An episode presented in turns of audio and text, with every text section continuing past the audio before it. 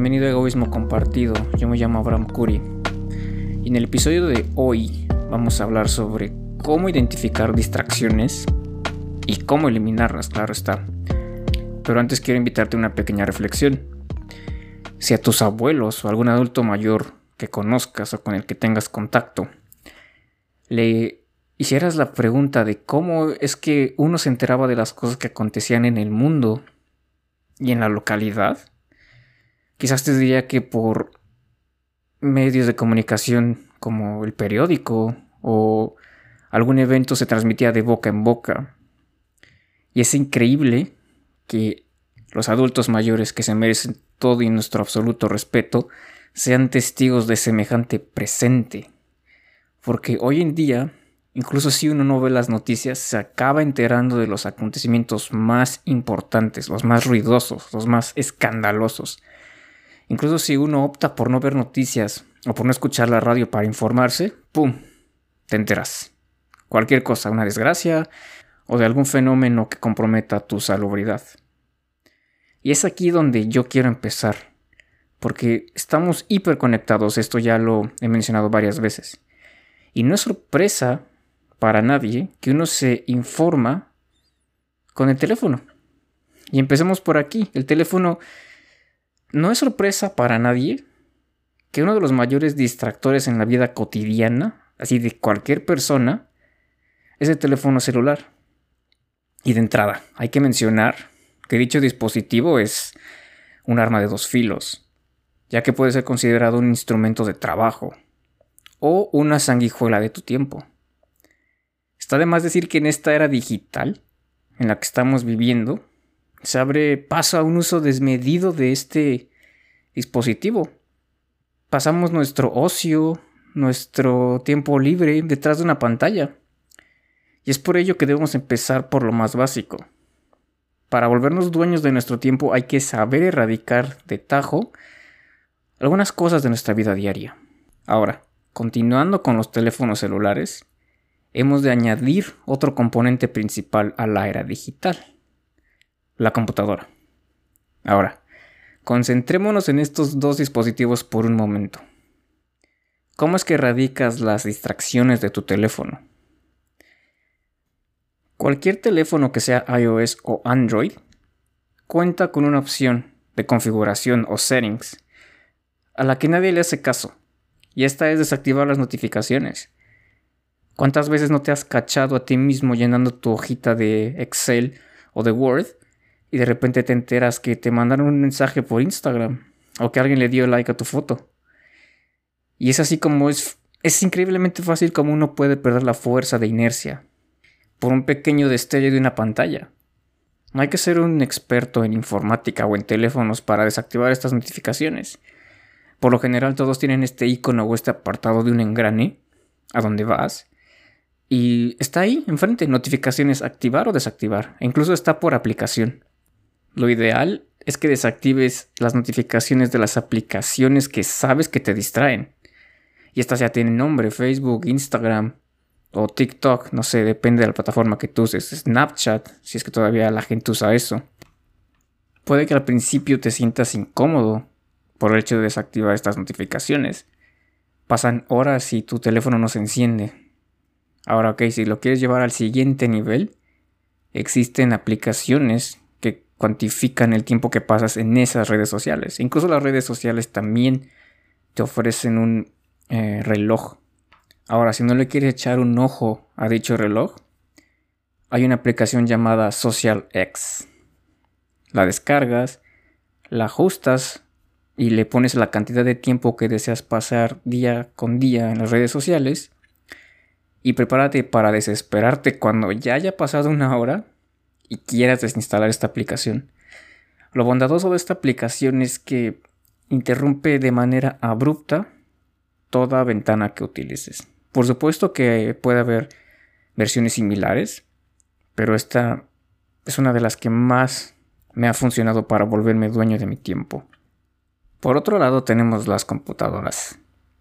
Y es muy muy fácil verse tentado por teclear unos párrafos en Word o hacer unos cálculos en Excel y abrir una pestaña para ponerse a ver videos de YouTube, ¿no? Y es increíble la manera en la que nos justificamos. Ya acabé el párrafo, me merezco 5 minutos de Facebook, de a ver quién le dio like o voy a comentar, perder el tiempo aquí. Ya hablaremos de cuánto te cuesta perder el tiempo. Ahora, para ello, si tienes Firefox, descarga la aplicación o extensión más bien que se llama Remove YouTube Suggestions. Y si utilizas Google Chrome, puedes descargar la extensión llamada Remove Recommendations YouTube. Estas dos extensiones las puedes utilizar para Mozilla Firefox o para Google Chrome. Y si utilizas Internet Explorer, eh, bueno, no creo que haya alguien que todavía utilice Internet Explorer en 2020. Ahora, como consejo adicional, sigamos una valiosa lección del psicólogo clínico Jordan Peterson. Ponle precio a tu tiempo y visualízalo. Haz una cuenta de cuánto estás perdiendo y para que duela más, haz el siguiente ejercicio. Si una hora de tu tiempo cuesta, digamos, 15 dólares, piensa lo siguiente. Tener 15 dólares tal vez no es mucho, pero deberle a alguien 15 dólares sí lo es. Y por supuesto que existen matices en este tema también. ¿Qué es perder el tiempo? Cualquier cosa que no te esté edificando, cualquier cosa que sea entretenimiento barato, de estos títulos sensacionalistas que vemos en YouTube o en algunas páginas, no es por decir nombres, pero estas son mis cinco canciones favoritas. Por ejemplo, una, de entrada yo estoy seguro que a ti no te importa quién sea esa persona. Y dos, no creo que puedas dormir más tranquilo una vez que sepas cuáles son esas cinco canciones favoritas. Si vas a estar perdiendo el tiempo en internet, al menos inviértelo, al menos aprende cosas que te sirvan y que puedas aplicar en tu vida. esto es algo también que se da mucho en las redes sociales, el recomendar libros. No tiene nada de malo recomendar libros. Lo que tiene de malo son dos cosas. Una, que son libros que a ti tal vez no te interesen, no por eso dejan de ser buenos, pero tal vez no te sirven. Sencillo. Porque incluso para saber qué tienes que leer, tienes que conocerte a ti mismo. Me explico. Quizás una persona que esté de lleno en la escritura o en escribir una novela, le venga mejor 100 años de soledad que un libro de emprendimiento. Y ojo, no por eso el libro de emprendimiento es malo, sino que son situaciones y diferentes contextos. Bien, Ahora ya cubrimos estos dos aspectos de los dispositivos electrónicos que hasta la fecha predominan nuestras vidas, el teléfono celular y las computadoras. Sin embargo, hay otro recurso, o más bien órgano, al cual hacemos a un lado y este es tu cerebro.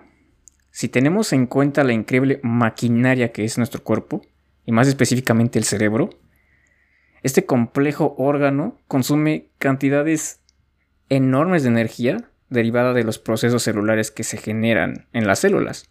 En este caso es ATP. Por el momento no vamos a andar en lo que es ATP, pero lo que tienes que saber es que el ATP es el combustible de todos los procesos de nuestro cuerpo y significa adenosintrifosfato. Y si tienes un poco de familiaridad con este tema, sabrás que está de la mano el ciclo de Krebs o la glucólisis. Ambos son procesos energéticos. Pero bueno, el cerebro acapara una gran cantidad de energía y únicamente para mantenerse vivo. Es menester aclarar que las ideas que solamente usamos un 5% de nuestro cerebro y que al hacer ciertas actividades activamos distintos puntos de él son parcialmente ciertas.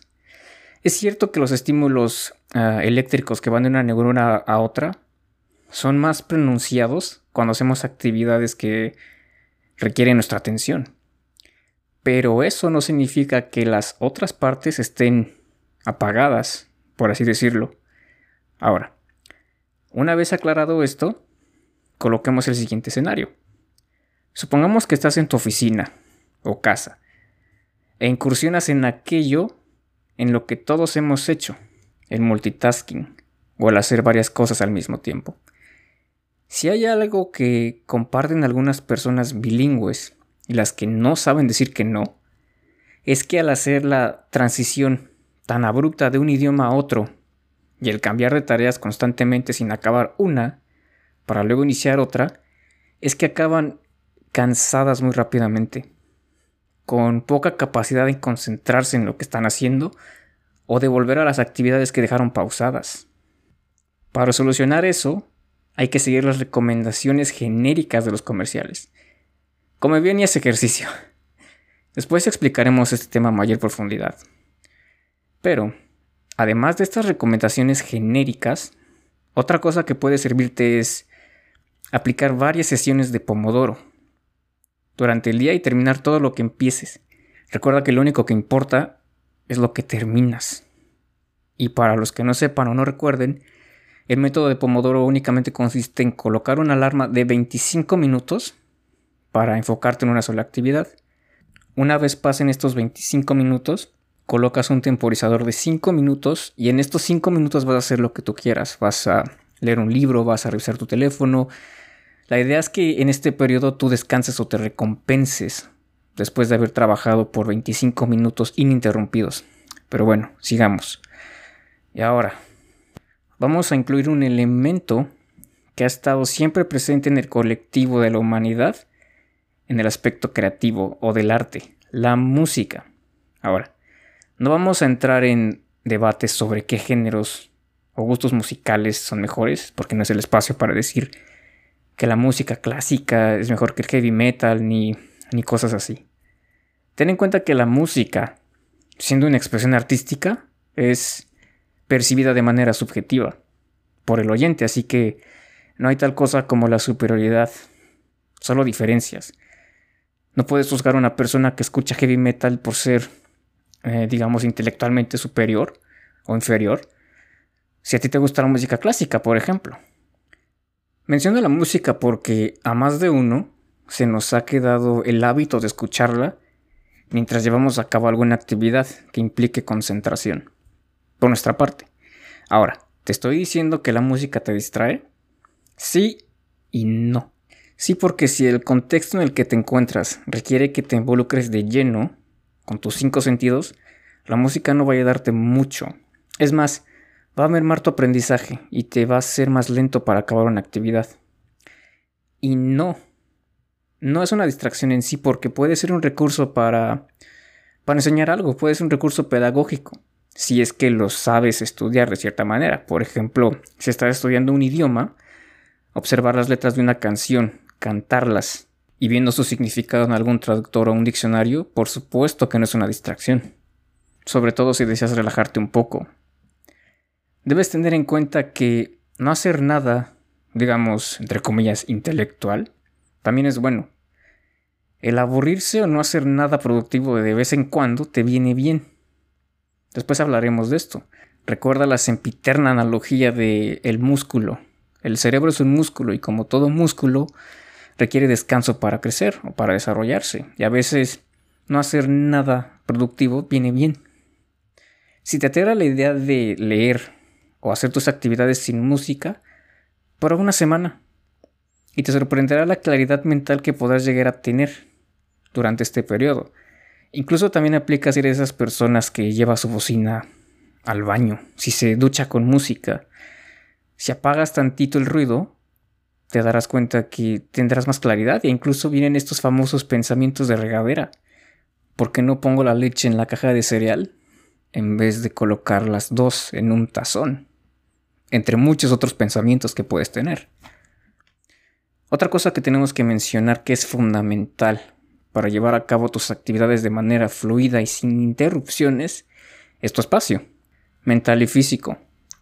Tú puedes liberar tu espacio mental si te liberas de todas estas cosas que te generan ruido, como ya mencionamos la música en el contexto inadecuado.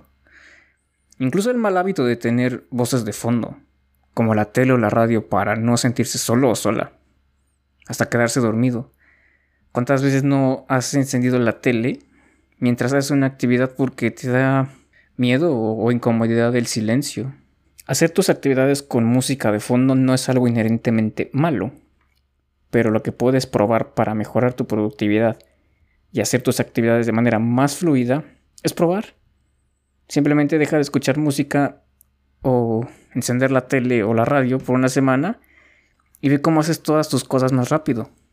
Y ahora, por más que te encuentres contigo mismo en soledad, por más espiritual que esto se oiga, Los pensamientos te pueden abrumar, te pueden acosar, porque puedes estar escribiendo, puedes estar tocando un, instrumento o haciendo alguna actividad que requiera toda tu concentración en silencio y aún así llegan pensamientos, cosas del pasado, cosas del futuro. Y la mejor manera de atacar estos dos distractores mentales, que también son considerados ruido, es meditar. Ok, no sé meditar, es que me distraigo, es que no puedo. El problema es no empezar. El problema es tener miedo a hacer mal las cosas. Lo más difícil de meditar es no hacerlo. Hay tantas guías en español, en inglés, hay varias meditaciones guiadas en silencio. Simplemente puedes poner un temporizador. Hay demasiadas posiciones como para no escoger una y decirse que no puedo porque no sé. Muy bien. Esta es una manera de atacar los pensamientos en silencio. Esto es en cuanto a tu espacio mental. Ahora, si ya atacaste tu espacio mental, tienes que tratar con otro espacio, el físico. No esperes ser más productivo o hacer tus actividades de manera más fluida si no eres capaz de enfocarte como láser.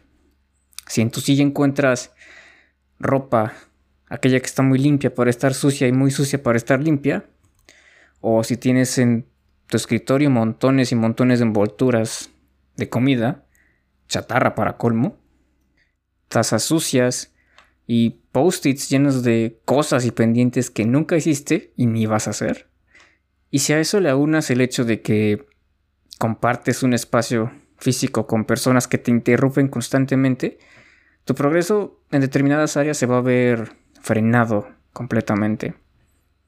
Y es muy delicado tocar el tema de las interacciones sociales y pues sobre todo poner límites.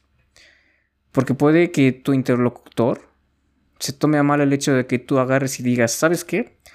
De tal hora a tal hora no me interrumpan, no me molesten. Sobre todo si es familia. Porque pueden salir con el chantaje emocional de tú no eres así, ¿qué te pasa? ¿Qué estás haciendo? Pero bueno, esto es muy relativo. Lo único que tienes que hacer es experimentar para saber.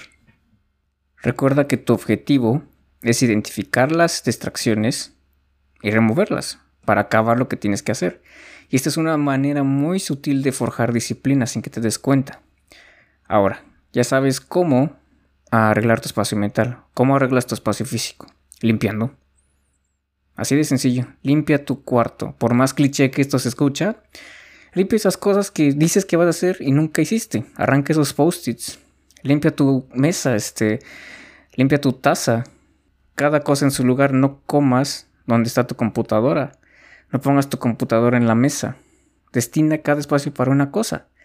El no tener orden en un espacio físico es únicamente un reflejo de tu espacio mental, cómo están tus ideas, cómo están tus prioridades.